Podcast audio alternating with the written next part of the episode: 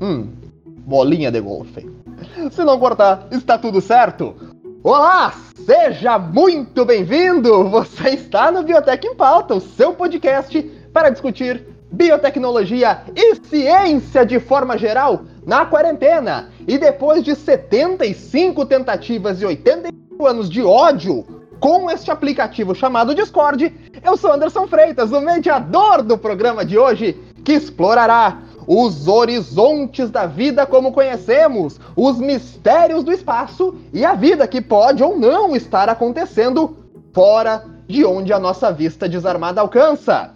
Vamos falar hoje sobre astrobiologia, biologia nos astros, fora da Terra, essas coisas lindas e maravilhosas que nós adoramos tanto aqui no nosso programa.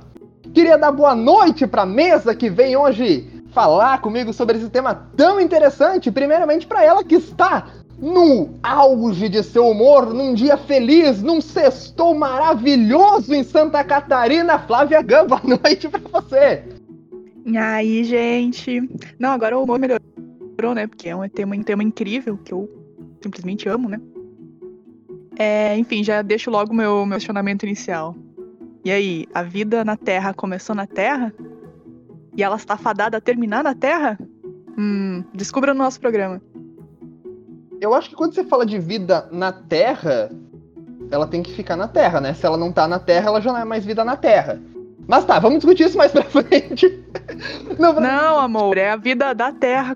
Se ela, tá, se ela começou na Terra, Olha ou se ela aí. vai morrer na Terra. Importante, importante, importante frisar isso. Eu acho que a resposta é não e não. Mas vamos lá, vamos falar disso mais daqui pra frente. Junto comigo hoje também ele que deixou seu treino de sexta-feira, guardou seu copinho de whey protein e pegou uma xícara de café para falar com a gente. Aquele que ri igual a da morte do pica-pau. Gabriel Nunes, boa noite, seja bem-vindo. Boa noite, cara, que gratuito, do nada, galera. Primeiro implica com a minha rotina de malhação, depois com a minha risada. Não tô dizendo mesmo, o nível do bullying aqui subindo. Enfim, eu ainda não sei se os deuses eram astronautas ou não. Vamos que vamos descobrir mais nesse programa astronautas do planeta Terra? Fique com a gente que você vai descobrir. Também aqui hoje presente, ela que dança, fala inglês e é quase biotecnologista. A nova morena do Tchan é linda, deixa ela entrar. Lívia Cardoso, seja bem-vinda nessa noite. Toda vez é isso, né, mano? Como é que pode? Meu Deus do céu! Boa noite, galera. Né? É isso. É sempre muito cheia de palavras né, nos nossos programas. Sensacional! E hoje, senhoras e senhores, estamos na presença ilustre de um convidado especial aqui, que já é figurinha, é, cadeira cativa no nosso programa, muito querido por todos nós, muito respeitado pelos seus conhecimentos também em astrobiologia. Ele que é entusiasta desse tipo de conhecimento, Vitor Pecente, seja bem-vindo, muito boa noite mais uma vez. Oi, pessoal, muito prazer estar aqui de novo. É a Cadela Florescente, não, quer dizer, o Vitor Pecente. Voltei aqui do episódio de, de biohacking para falar com vocês um pouquinho mais de uma das minhas áreas favoritas do conhecimento. Eu não sou astrobiólogo, mas eu sou nerd, então é basicamente a mesma coisa. Eu espero que os meus conhecimentos possam ajudar a gente a chegar numa discussão interessante hoje, viu, pessoal?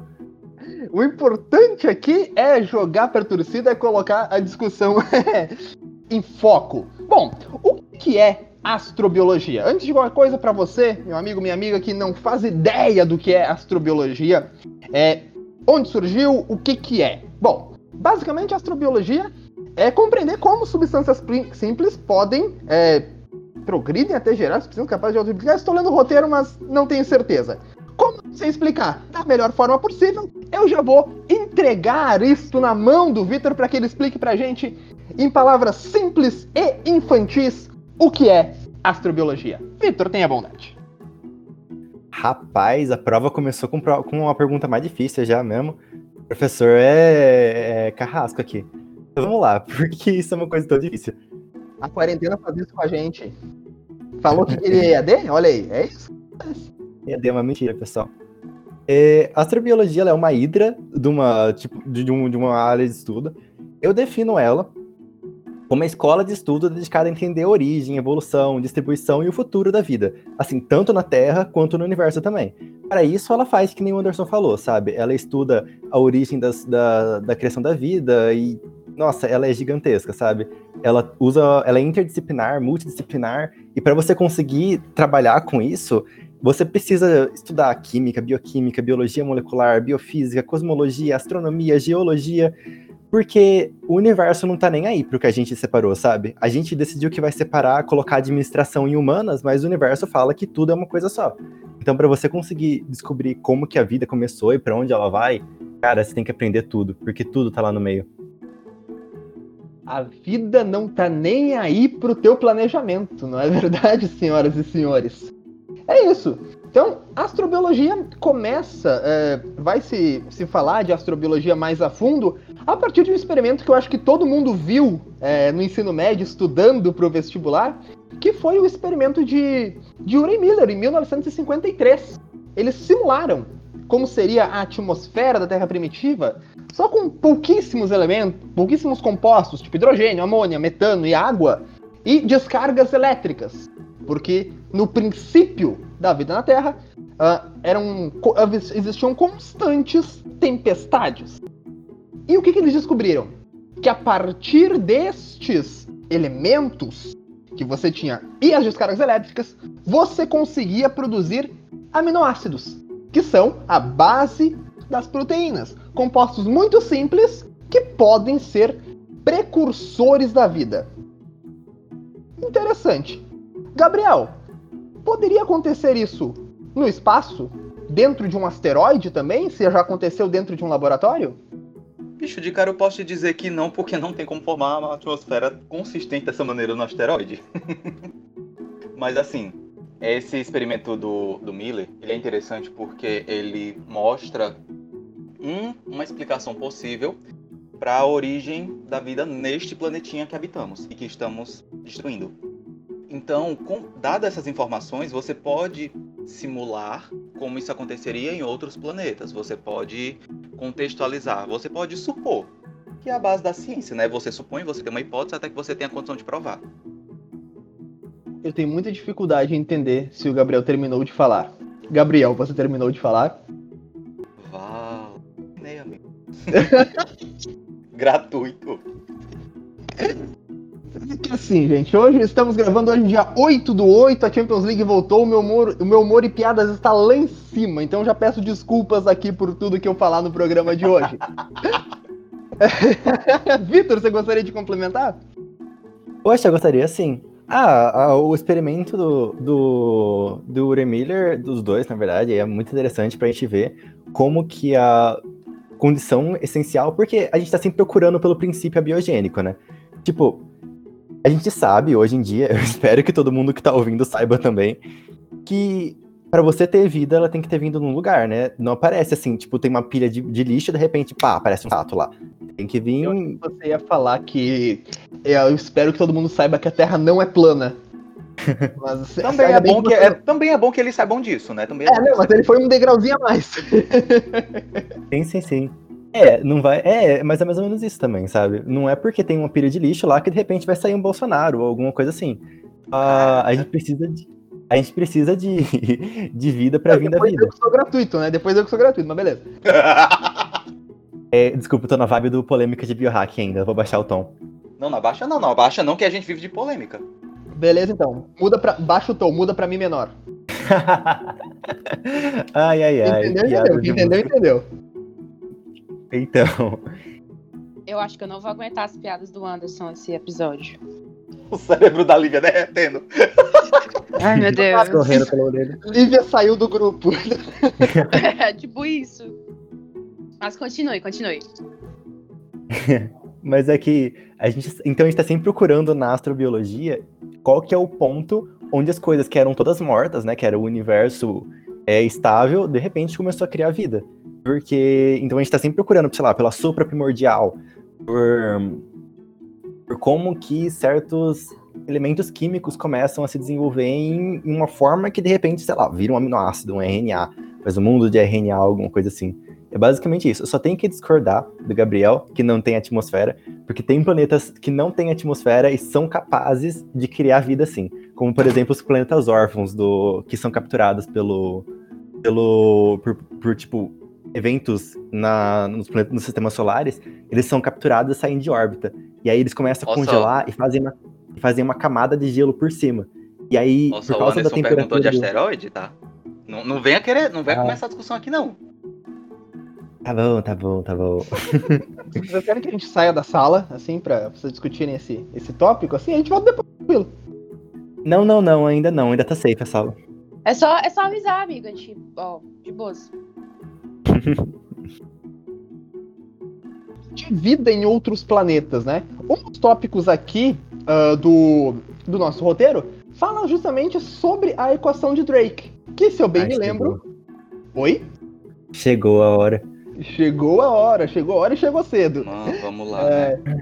equação de Drake, uma equação que, se eu bem me lembro, foi criada para estimar o número de planetas em que seria possível existir vida, correto? Ou pra fazer você rir também. As duas servem, sabe? Ah, fazer rir, ver quanto ci- Tudo isso é mais ou menos o papel dela também. É, Ok. Equação de. Equação de Drake também pode significar como você pode fazer pra ser massa do rap e jogar Fortnite com ninja.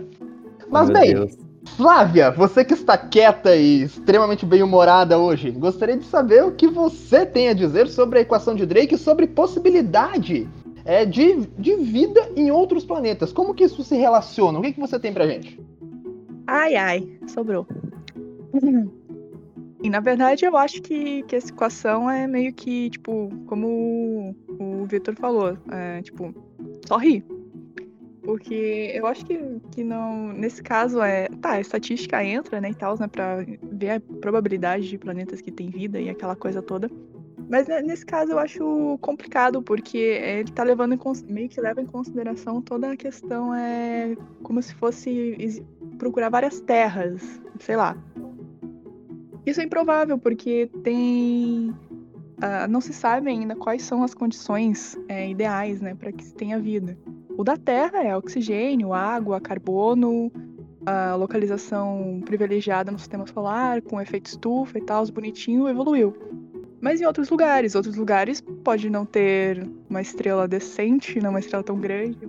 Pode ser duas estrelas, pode ser ah, a questão do sei lá, por exemplo, os micro-organismos que possuem, ou organismos maiores, né, não, não se sabe, podem, sei lá, respirar amônia ou metano e utilizar como solvente nitrogênio líquido, não sabe.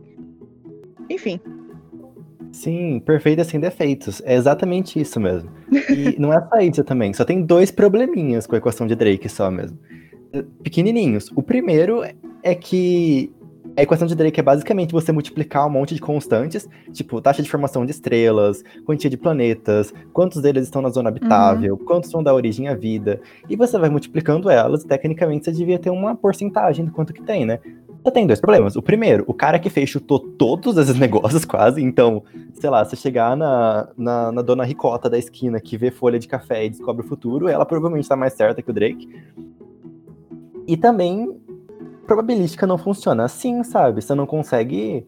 É muito complexo para você conseguir colocar por constantes. eu acho que é, eu acho que nesse caso a matemática não se aplica para regir a biologia nesse caso.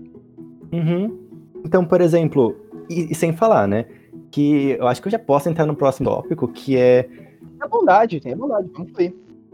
a próxima problemática da, da astrobiologia, sabe? Porque, olha, a astrobiologia ela é como se fosse meu irmão.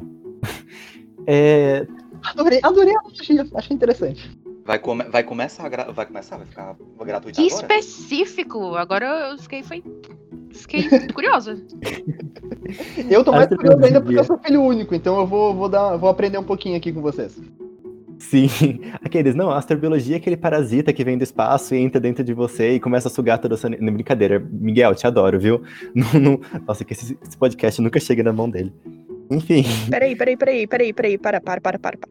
No programa anterior você falou mal de Dark e agora você tá falando mal de Parasita? não, Parasite, Parasite é bom, sabe? É a diferença de Dark, Parasite é bom. É um programa da discórdia da família brasileira, gente. Peguem a pipoca que já já vai sair aqui, viu? A. A minha começou a estourar no micro-ondas, eu acabei de ouvir, vou lá buscar.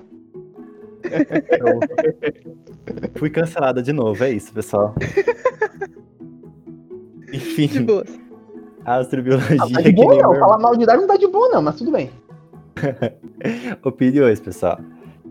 Mas enfim, a astrobiologia é igual ao meu irmão. O que eu quero dizer com isso? Todo mundo que eu tenho um pouco de, de intimidade, eu falo, eu desço cacete, eu falo mal pra caramba. Se a pessoa vem falar um A dele, que eu não conheço ela, nossa, eu vou virar a Beyoncé, virar no Jiraiya, não sei mais quem aí, e, e vou pra cima. Porque ela é uma ciência um pouco problemática por vários sentidos. É, acho que o primeiro deles, que é interessante a gente falar, é que é a implicação Eu social, que é sabe? o, eu acho que é o mesmo ponto que eu acho que todos nós temos com a biotech, né? Eu tenho, Hum, pelo menos. Eu, eu, posso aqui. falar, eu posso falar mal da biotech da minha universidade quando eu quiser. Agora, você não venha falar mal da biotech. Você não venha falar mal do Unipampa, que aí a gente vai brigar. Acho Fala, que talvez. estratégia é um pouco diferente. A pessoa vem falar mal da biotech. Ah, é qual a sua formação mesmo? Vamos Hum. sentar aqui conversar. É, o Gabriel já é um pouquinho mais passivo-agressivo, eu não consigo.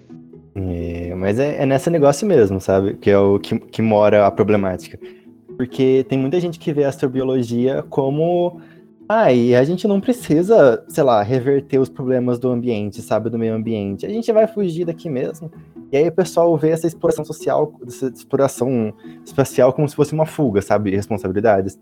Tem que falar que tem, sei lá, Elon Musk e todo esse pessoal agora que eles estão tentando fazer sucesso e dinheiro em cima dessa, desse fascínio do, do pessoal com astrobiologia e com espaço, sabe? Então, a gente vai falar um pouco mais disso pra frente, mas tem toda a problemática do pessoal começar a fazer isso de, ah, nós não precisamos importar, nós vamos só trocar, sendo que não, é assim, não existe casa igual a nossa no planeta, no, no- no universo, pessoal, se existe uma Terra, sem falar que tem chance a gente estar sozinho por aqui.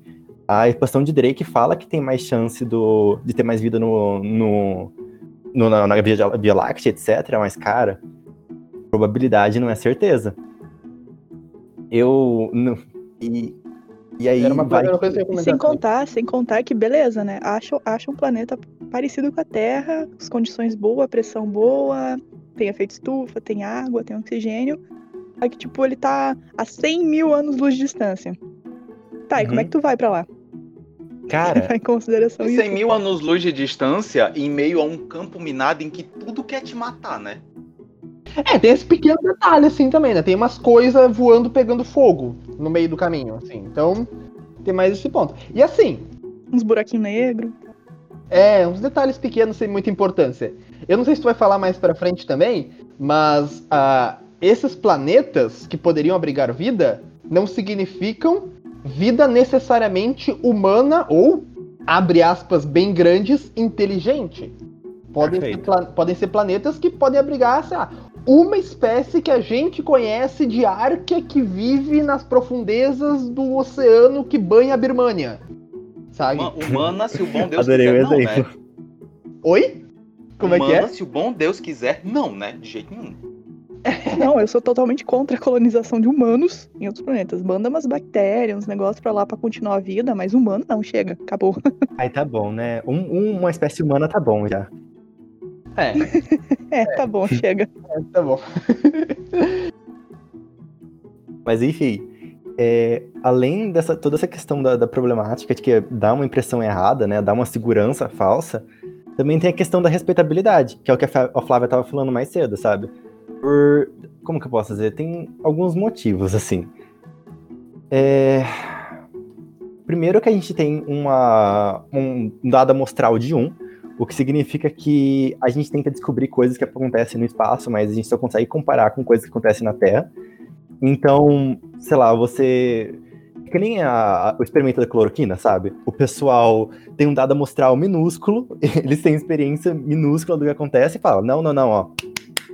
Cloroquina cura tudo, pessoal. Pode, pode crer. Essas três pessoas que a gente cuidou aqui se curaram de uma forma normal, então funciona, né? Hashtag momento militei. Eu vou fazer esse em teste com. Jujuba. Não, vai ser militância o tempo todo aqui, Lívia. Só se prepara. É, hoje, hoje é, é alto, alto, alto gabarito aqui. e além dessa questão do, da respeitabilidade dela, né, do nosso dado amostral, também tem a questão de que até os dados que a gente tem confirmados, a gente não consegue ter noção da complexidade do universo, sabe? Porque, sei lá, pensa que a gente, que, que uma raça alien, que tá, sei lá, num milhões de anos-luz de distância, chegam aqui e mandam umas sondas pro planeta Terra, certo? Aí uma delas cai na. Um monte delas de detona na decolagem por causa da nossa atmosfera. Algumas delas batem nas montanhas e quebram. Aí uma delas cai no meio do deserto, uma no fundo da poça da, da, das Fossas das Marianas e uma, sei lá, na. No, no meio de um lixão, Antártida. sabe? São Gabriel. E aí você ia juntar tudo isso e o que o pessoal ia achar? Falar, tipo, nossa, a vida tem, só que ela é extremamente impossível, sabe? Não existe vida inteligente lá. Então tem toda essa questão da E não respeitabilidade. existe né? mesmo. É, em momentos em que se recomenda introdução anal de ozônio pra se curar de uma infecção viral, você não duvida de mais nada, né, gente? Mano, eu ainda não tô Essa é acreditando legal que que a isso gente sai aconteceu. voando, né? Eu ainda não tô acreditando que isso rolou, na moral. Não, mas é- não, não vai sair voando porque o ozônio é pesado. Se fosse hélio, até talvez rolasse, assim, mas com o ozônio não vai rolar. Bicho, nisso que o. Que o Vitor tava falando sobre a respeitabilidade, tem também o outro critério que é da credibilidade, né? Que é importante pra tudo disso. Seja lá quem quiser seguir carreira na astrobiologia, ou então só entusiastas que queiram ler, ter essa noção de que, tipo, você tem que saber peneirar bem, porque no meio do, do balaio lá do, da astrobiologia, a mistura de ciências que é, tem umas pessoas realmente interessantes. Dá pra ter uma conversa legal, são as pessoas que têm uma propriedade que tá falando. E tem uma galera maluca. Nisso dos malucos, inclusive, teve uma notícia que eu vi que, bicho, eu. Sério, eu ri. Que foi basicamente um. Assim, a gente tem que chamar de cientista porque o cara é formado, né? Um cientista chinês, que eu não sei falar o nome, pelo amor de Deus. Jiankui. Não, não, não é esse. Eu vou, eu vou, eu vou tentar, eu vou tentar ler como tá escrito aqui. Vamos lá, vamos ver o que sai aí. Beleza. Chandra Wikramarinki, alguma coisa assim. Enfim, esse, que esse você ia falar o chinês. Esse é o nome chinês? Ah, e a filhinha da Elon Musk, que linda. Boa, boa, boa. Enfim, esse, esse chinês, esse cientista chinês louco, ele que trabalha na astrobiologia já, nesse ramo já há um tempinho, ele simplesmente surge, brotou, assim, em 2020, dizendo que o Covid-19 é uma doença alienígena. As- o capsídeo viral do SARS-CoV-2 que está causando a pandemia é alienígena. E ele justifica ter, caído, ter começado na China por causa de um meteoro que caiu na China em outubro de 2019. Uau. O próprio Parasite Inclusive, mesmo, esse, né? esse sujeito. É engraçado. é, eu fui, O eu fui ler a Parasite na notícia Coreia? a. Oi? É no Japão? Ah, tá Amor, eu sou, eu sou otaku, amor. Tô falando do anime. Ah, tá, desculpa.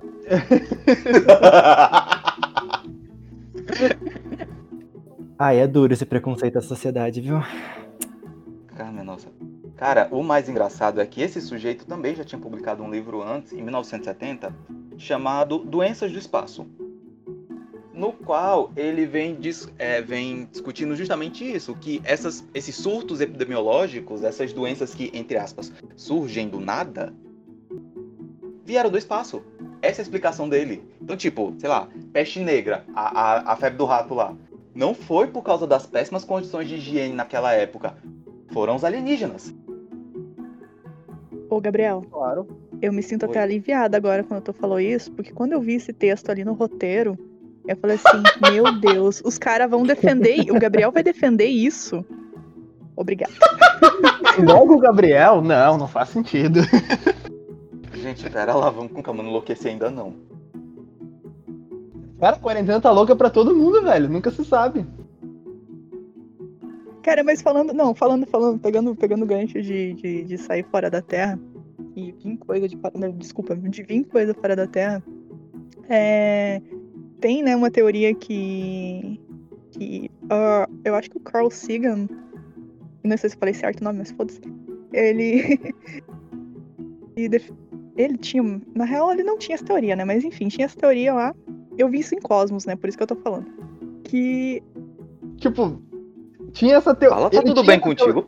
Não, Ele eu tinha não sei essa se é teoria, dele, tá? mas Eu não é eu não sei se a teoria é dele, mas eu vi isso em Cosmos, o programa dele, entendeu? Ah, tá, tá, beleza, beleza, beleza. Pronto, pronto, especifiquei. Que há milhões de anos atrás, antes de começar de fato a vida na Terra, existia vida em Vênus. É, hoje, né, como, como algumas, como, sei lá, vocês sabem, é, Vênus é o planeta mais quente do sistema solar e ele tem uma pressão também atmosférica muito alta. E é impossível a vida lá, porque as temperaturas passam de 500 graus Celsius. Por conta do elevado efeito estufa. Só que antes disso, é, o planeta tinha uma atmosfera, tinha. É, há teorias né, que dizem que tinha vida é, primitiva. Só que ele era. Ele, ele basicamente começou uma, é, uma intensa é, quantidade de erupções vulcânicas. E aí foi por isso que ele ficou nessa fumaça de, de CO2 ao, ao redor da, da na atmosfera, enfim, e fez com que ele ficasse quente e o que extinguiu a vida. Só que dizem, é, no caso nessa teoria, que é, como ele tinha, ele tinha vida, né, e tal, e ele sof- sofreu alguns é, bombardeios, como a Terra também sofria, de, de meteoros, asteroides e afins, e com isso batia no meteoro e jogava de novo rocha pra fora, entende? E nisso de jogar rocha pra fora, jogava, sei lá, pedaços de, de rocha com micro-organismos e afins que veio pra Terra, saca? Que essa teoria é bem louca, mas eu achei extremamente interessante. Meu Deus, que plot twist, mano. Nós somos respingos da poeira de Vênus. Plot O twist, resto mas de uma vai espinha. ser.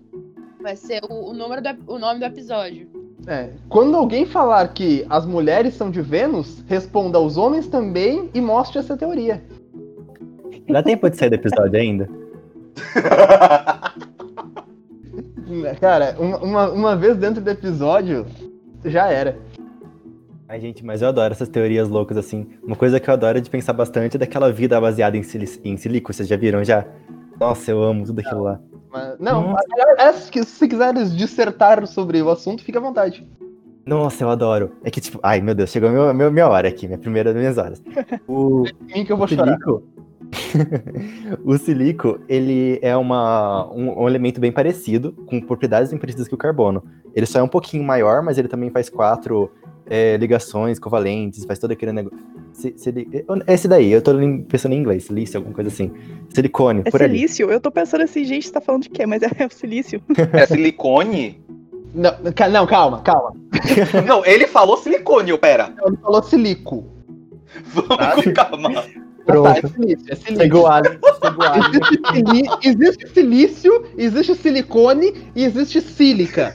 São três coisas diferentes, não necessariamente correlacionadas. O Vitor está falando de silício, tá? Pra você, amigo ouvinte, pra vocês, colegas. Vamos lá, vamos lá, segue o baile. Já chegou até na minha, própria- na minha próxima piada, já que eu ia falar que, assim, apesar dele ter todas as ca- características de que nem o, o carbono, tirando do Xvideos, não existe nenhuma vida baseada em silício que a gente contou até hoje. Mas. Desculpa, foi horrível. Eu tava tentando, eu tava tentando deixar o Anderson feliz. Fazendo uma piada sobre o X-Videos. Ficou pior ainda agora, não sei se tu sabe. tipo, Então, gente, esse Biblioteca em Pauta. Esse foi o nosso episódio. Boa noite. nos siga nas redes sociais, aquele abraço. Vai, vai, vai, Vitor. Eu não vou falar mais nada. Eu que tava. Desculpa, eu quebrei. Todo mundo mudado porque todo mundo quebrou, tô vendo. Eu tinha escutado o microfone porque senão ia ficar eu rindo dois minutos e meio nesse Tá, vida baseada em silício. Vida baseada em silício. Isso, esse É aí. impossível. Impossível não é. A gente, ela só é menos provável, bem menos provável que o do carbono, por causa que o silício ele consegue fazer estruturas bem menos variadas, sabe? Então, do ponto de vista evolutivo, mesmo se o silício tivesse, tipo, sei lá, feito uma, um Kickstarter, sabe, para começar a, a vida na, num, planeta certo, se tivesse carbono disponível, eles provavelmente iam mutar para ele, porque você consegue fazer estruturas bem mais complexas com ele. Entretanto, a gente já tem casos aqui no planeta Terra de eh, seres vivos que usam o silício para fazer estruturas mais resistentes que o carbono. Então tem que eles fazem tipo carapaças, etc, para deixar mais forte, porque o nosso planeta, ele é muito rico em silício também, que é uma, tipo, era para ser tecnicamente uma coisa contra. Tipo, ter outros em outros lugares do, do, do universo. Entre, é porque no nosso em água, em oxigênio, o silício prefere ficar em pedra, sabe, em rocha, do que fazer é, bioestruturas. Entretanto, num lugar como, por exemplo, a Lua Europa, onde a gente tem mares de metano e etano, que são que fazem um grau de estabilidade bem, bem maior para dentro, bem maior pro, pro silício, se a gente tivesse no uma abundância de silício para lá e um, um, uma falta de carbono, etc., a gente provavelmente teria vidas começando ou a base ou que estruturam ele. O próprio Alien, sabe, o xenomorfo, ele é uma, uma vida, um exemplo de vida baseada em silício. Porque é assim que ele é resistente a, a balas, né? Porque é mais forte. E é assim que ele consegue também é, sobreviver ao próprio pH do sangue dele, que era para ser super ácido, né? E aí, se fosse a base de carbono, ele não ia conseguir. Então, sim, o, o, o, por mais incrível que pareça, o Alien é cientificamente possível. Olha só que loucura, gente. É, eu deixa, eu deixa tô quebrado com o negócio do silicone, eu tô imaginando um com um de peito gigante. E agora você, amigo ouvinte, também está com essa imagem na sua cabeça. Tem uma ótima noite sonhando com isso. Mas tá, ó, deixa, deixa eu dar uma recapitulada um, algum, um pouquinho antes, porque talvez o nosso ouvinte não tenha conseguido é, pegar qual que é a lógica disso. Existe uma, uma certeza, barra teoria, barra convenção dentro da, da ciência, que, existe, que existem elementos químicos que são primordiais para a existência da vida, tá? Esses elementos químicos são os chamados chomps. Carbono, hidrogênio, oxigênio, nitrogênio, fósforo e enxofre. Com esses seis elementos você consegue fazer uh, aminoácidos uh, e as estruturas primordiais da vida. O que o Vitor falou é que em algum ser vivo o carbono pode ser substituído pelo silício. Que se você olhar na tabela periódica, eles estão na mesma família. Então eles fazem as mesmas quatro ligações. Eles têm a mesma capacidade de ligação. Então, teoricamente, você poderia usar este silício no lugar do carbono. E talvez geraria é, coisas mais resistentes, mais fortes e, portanto, possíveis. Inclusive, saiu um estudo alguns anos atrás, que eu, que eu acompanhei, que encontraram um microorganismo que conseguia sobreviver. Eu não lembro qual elemento, eu acho que era fósforo. Ele, consegui, ele conseguia sobreviver sem fósforo. Tipo, sem existência de fósforo. Que é um elemento que teoricamente seria essencial. Tipo, toda cascatas de sinalização dependem de fósforo. Tem uma, tipo, o metabolismo todo de um organismo mais complexo dependeria de fósforo, mas esse microorganismo não consegue. Outra coisa que eu também vou falar. Vocês me deixarem, eu vou ir falando, gente. Se não me interromperem, eu vou ir falando.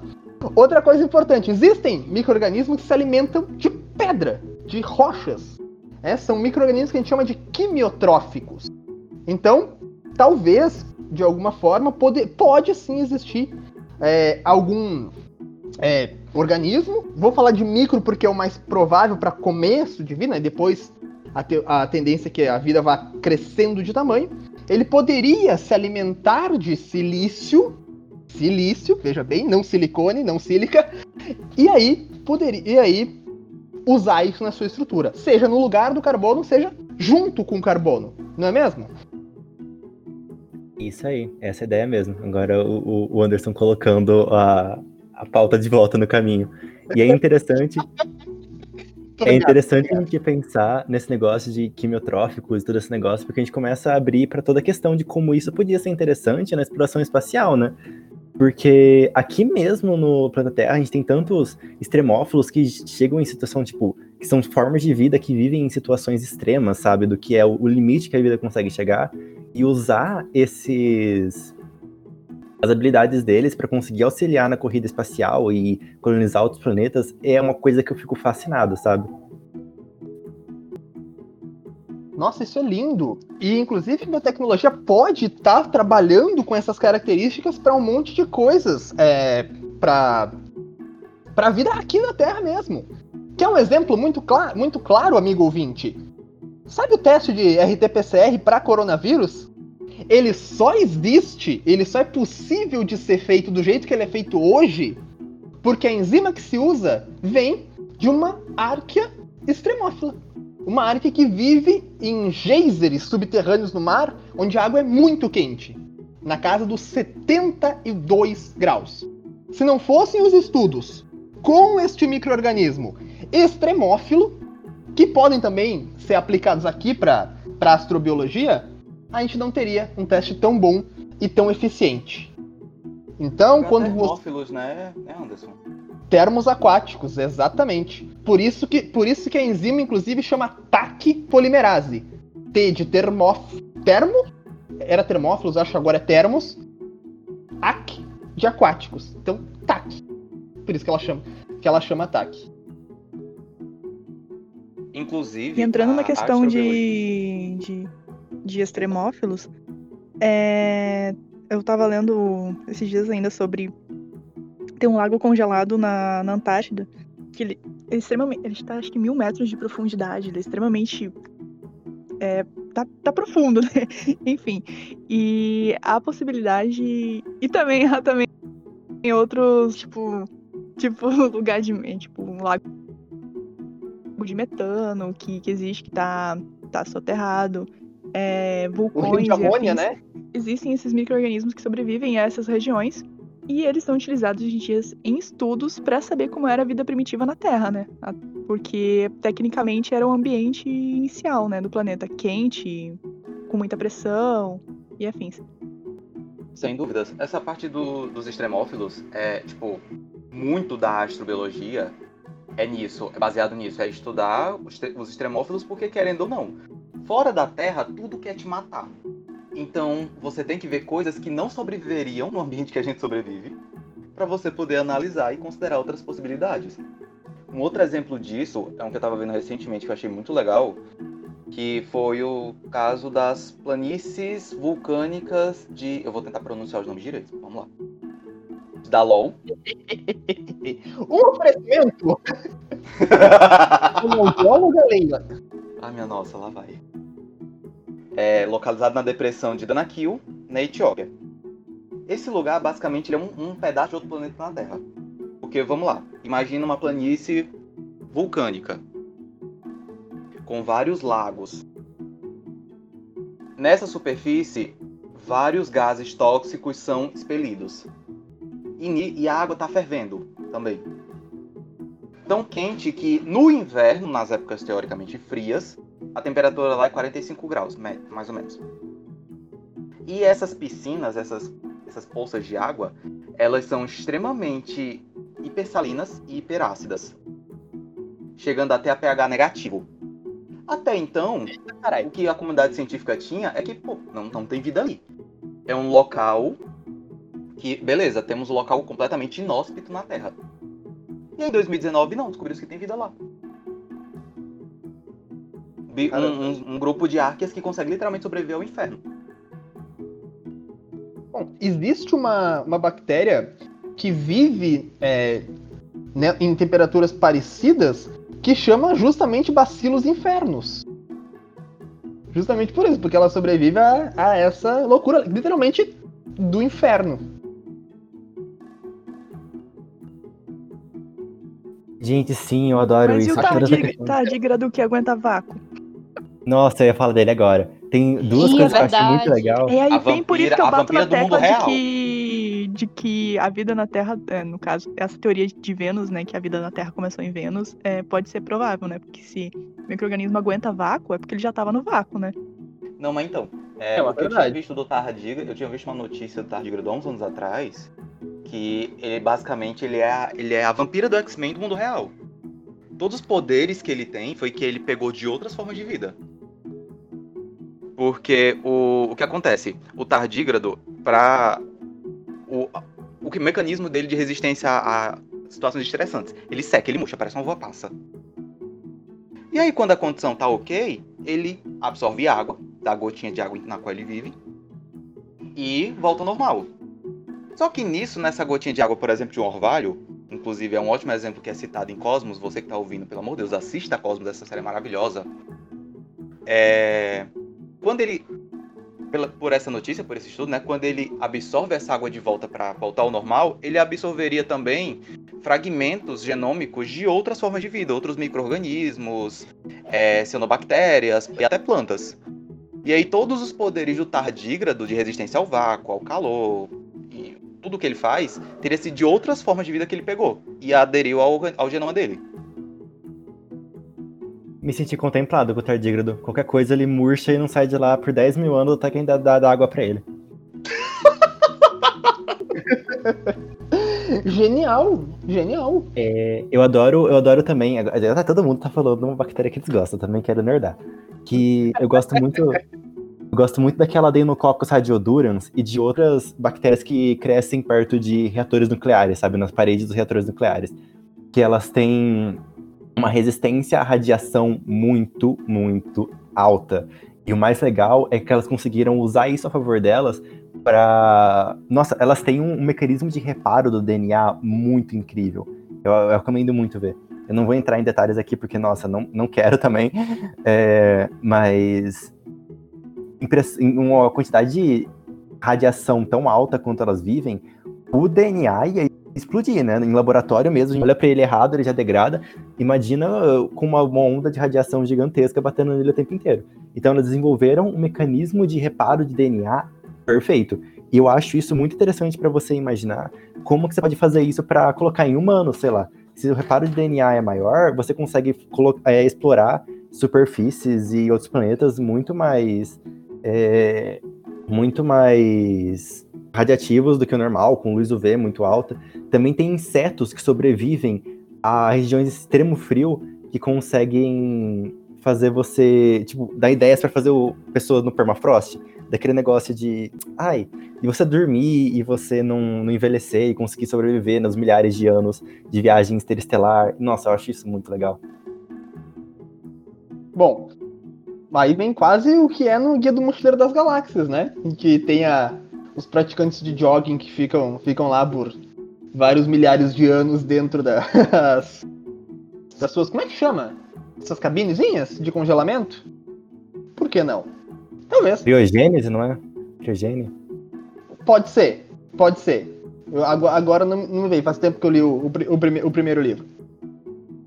Bom. Vida em outros planetas pode não ser, pode não existir, pode existir, ou a gente pode simplesmente levar pra lá. Né? Aqui nós nos posicionamos um pouco contra essa ideia de ir pra para outros planetas, colonizar, botar humano em mais lugar pra destruir tudo, mas é uma ideia que existe e tá ficando cada vez mais perto, principalmente com a com a Space com a SpaceX. Eu queria perguntar pra vocês ah, o que, que vocês acham sobre viagem pra Marte, chegar, botar humanos em Marte e posteriormente como seria a colonização de Marte? O- quais os desafios? É, o que que o que, que pode dar errado e o que, que pode dar certo nessa grande loucura de dizer que não te quero, que é a viagem entre planetas? Gabriel, tenha bondade, a palavra é sua. Man, assim, primeira coisa sobre a missão tem que dar errado. Mas com a sorte, com o avanço tecnológico, pode ser possível. Pode dar certo. Promessa Só que assim, 25 anos, não? o, aqui- o- oi? A, a promessa não eram 25 anos? A pro- quando eu tava olhando, era a promessa era 2100, já atualizaram? 2100? Não sei, viu? Era. Era de 25 anos. Não A promessa sei. que eu tinha visto era pra 2100. Bom, de qualquer forma, em matéria de ciência é muito, é muito pouco, é muito rápido. Mas tá. Com certeza. Agora, assim, essa, essa questão que tu trouxe, Anderson, ao meu ver, ela é mais. O problema nela tá mais na filosofia do que no, na execução. Porque não é nem questão de ir até Marte, mas fazer o que quando chegar lá. Porque tem essa preocupação com tudo que foi pontado até agora de. Ah, o ser humano destruiu a Terra, agora vai destruir outros planetas. Agora, sendo em prol da ciência, do desenvolvimento científico, bicho, eu super apoio. Eu acho massa.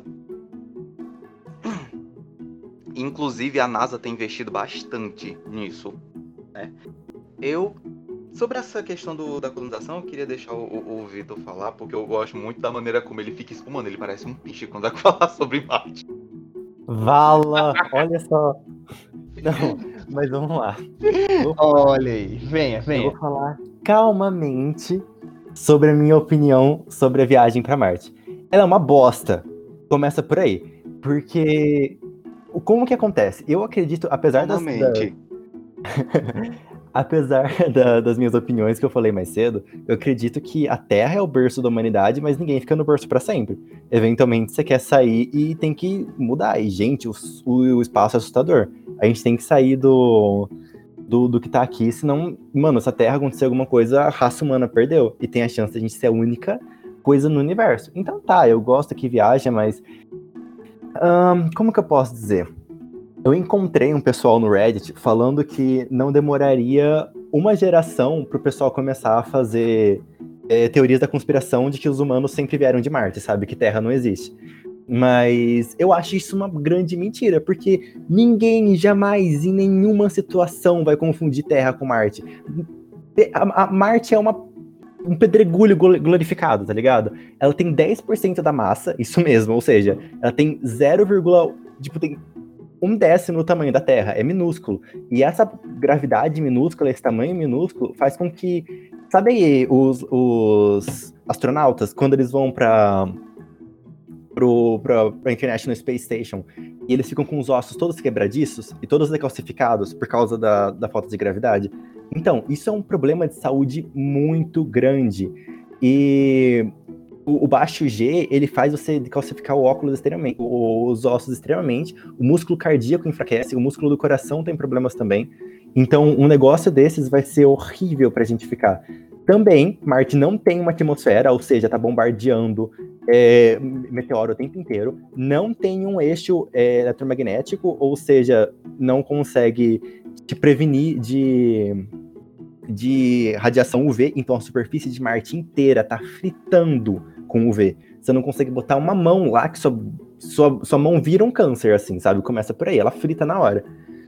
E eu acho muito absurdo o pessoal tá tão entusiasta com Marte e, e eu vejo só uma coisa ruim por trás disso, sabe? Eu vejo um pessoal que quer fazer brincadeira de corrida, sabe? Ai, quem que chega primeiro? Quem que é o mais fácil? Porque Marte é o mais fácil de chegar, mas viver em Marte ia ser horrível.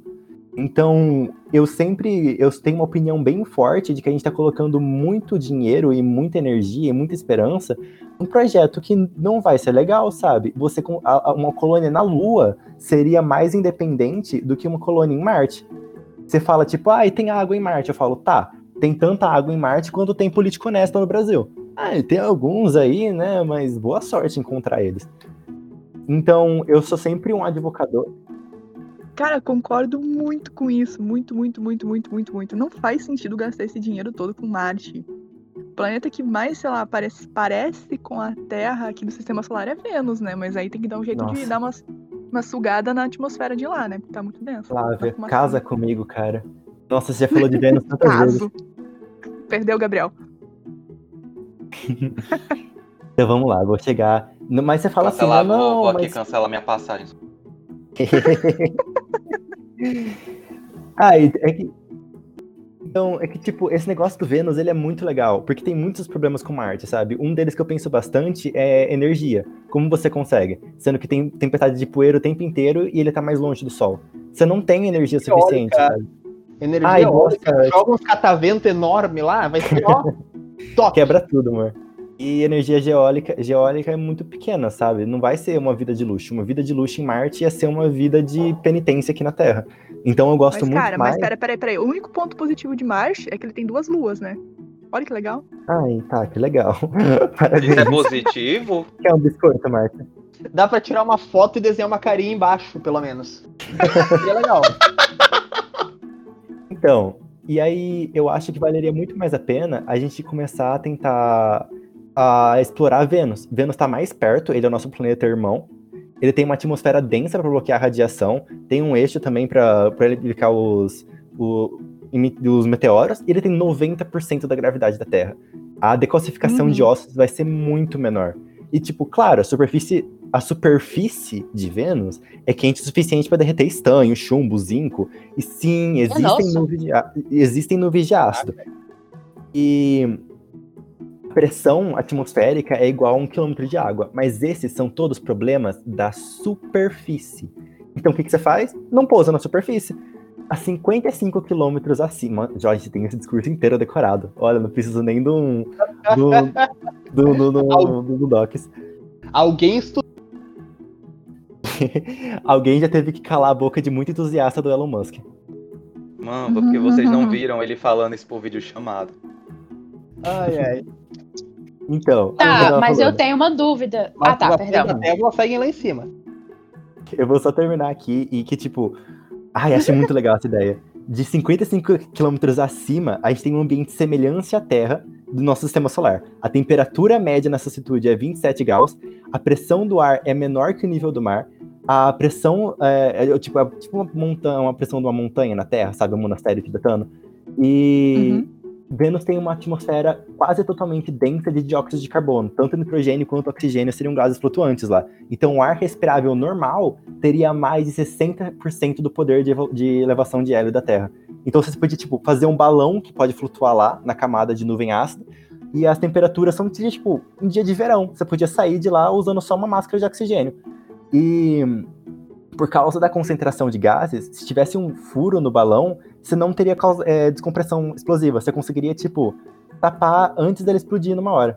E além disso, tem uma. a- recebe mais luz do sol, ou seja, você conseguiria ter mais energia através dela. E você conseguiria também, tipo, criar plantas que absorvem mais, né? Então conseguiria, tipo, criar um habitat flutuante para aproveitar a energia solar e criar super plantas lá. Tem mais nitrogênio, então as plantas iam crescer maior, maiores e melhores, que é um problema que a gente enfrenta muito na Terra aqui. Você consegue colocar uma bactéria fixadora de oxigênio, você vai na hora. E é, não sei, você também tem. é, você pode pegar o. Tem vários recursos naturais que você pode pegar, tem vários. um cinturão de asteroides que você pode minerar em volta dele. E. Gente, sinceramente, só por ele estar mais perto é incrível. É menos tempo para comunicação, janela de lançamento mais frequente, quase um mês a menos de tempo de viagem para para de Marte em vez de, de, de, de Vênus. E, nossa, você pode lançar, lançar suprimentos bem mais rápido. Eu acho Vênus, assim, incrível, cara. Eu. A vida, a vida começou em Vênus, evoluiu na Terra e depois volta pra Vênus. Voltamos ao nosso Talvez passado. seja bondade sua, né, Flávia? Ah, Não, a vida, a vida A no geral é evoluiu pra contestável caramba, né? ah, não, sim, sim, isso é verdade. Aí eu volto a fazer o seguinte: co- constrói umas plataformas, assim, tipo estilo Mario, em Vênus.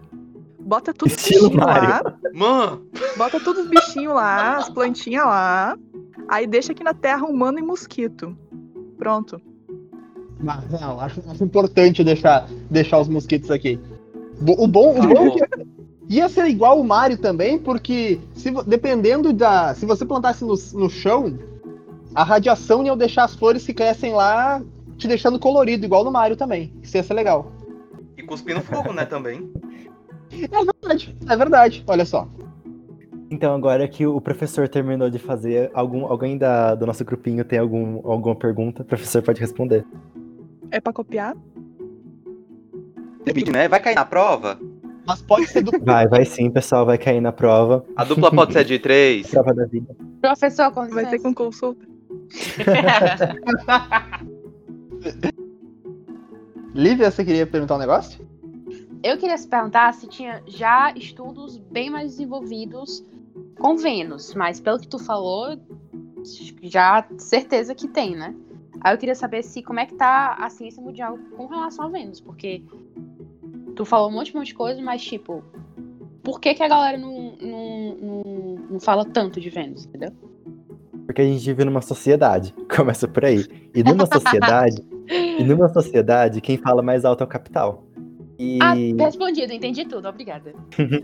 Eu ia aí- dizer que quem fala mais alto é a fama. Se o famoso disse vamos pra Marvel. É. Dá lucro. Mas essa famosidade era muito mais negócio ir pra Saturno, cara. Saturno é lindo, tem os anéis, uns anéis da hora. gás. Vende Sim. pra caralho a ideia de Saturno, velho. sim, ele te mata instantaneamente, adoro Saturno. Ai, quero. Só que tinha que ser as luas de Saturno, né? As, as luas de Saturno são bem habitáveis, entre aspas. Tem aquelas luas grandonas lá, ó, interessante. Europa. Você já tava Nadar feliz no rio de metano. Na Já Europa, tava né? Em Júpiter. Duas luas lá de, lá de Marte, porra. Saturno tem trocentas. Olha só, é pra todos os gostos, pra todo tipo de Não, câmera. pera, a Europa não é de Júpiter, não. Oi? Eu falei, não sou um, astrobiolo- um bioastrobiólogo, só sou entusiasmado. Corta essa parte, por favor. Corta, corta, corta. Fala Titã. Titã é de Saturno. É, verdade, tá de Saturno. Ah, o Titã daquele. Ah, meu Deus, eu lembro daquele filme. Que É aquele do gatilho. filme, por isso que eu falei. Que metano. ódio! Rio de Amônia, Rio de Amônia. É o Rio de Amônia, mano. Assistam esse episódio, pelo amor de Deus, passem raiva com a gente. Biotech na cultura pop. ouçam o episódio sobre Biotech na cultura pop, realmente ele tá muito legal. é, eu fiquei sussurrando, ouçam, ouçam, no fundo, em homenagem à Flávia, que certamente se contorceu na sua casa ao ouvir o assunto. Não, eu tava, eu tava desenrolando meu cabo do carregador do notebook, eu nem prestei atenção. Tá bom. Muito bem, senhoras e senhores, com essa reflexão sobre vida em Marte, vida em Vênus, vida em Saturno, qual lua você escolheria? Quantas luas estariam boas pra você?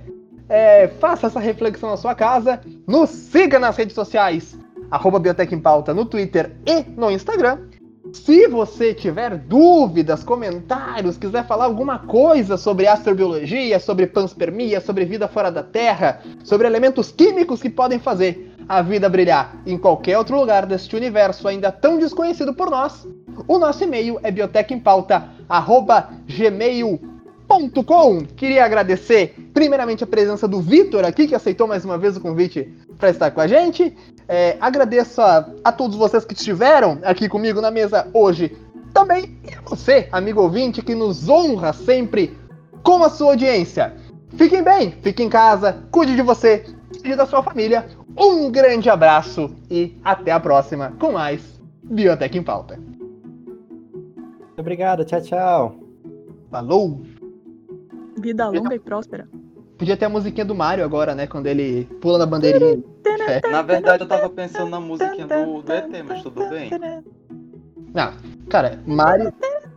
Mario é maior que qualquer coisa.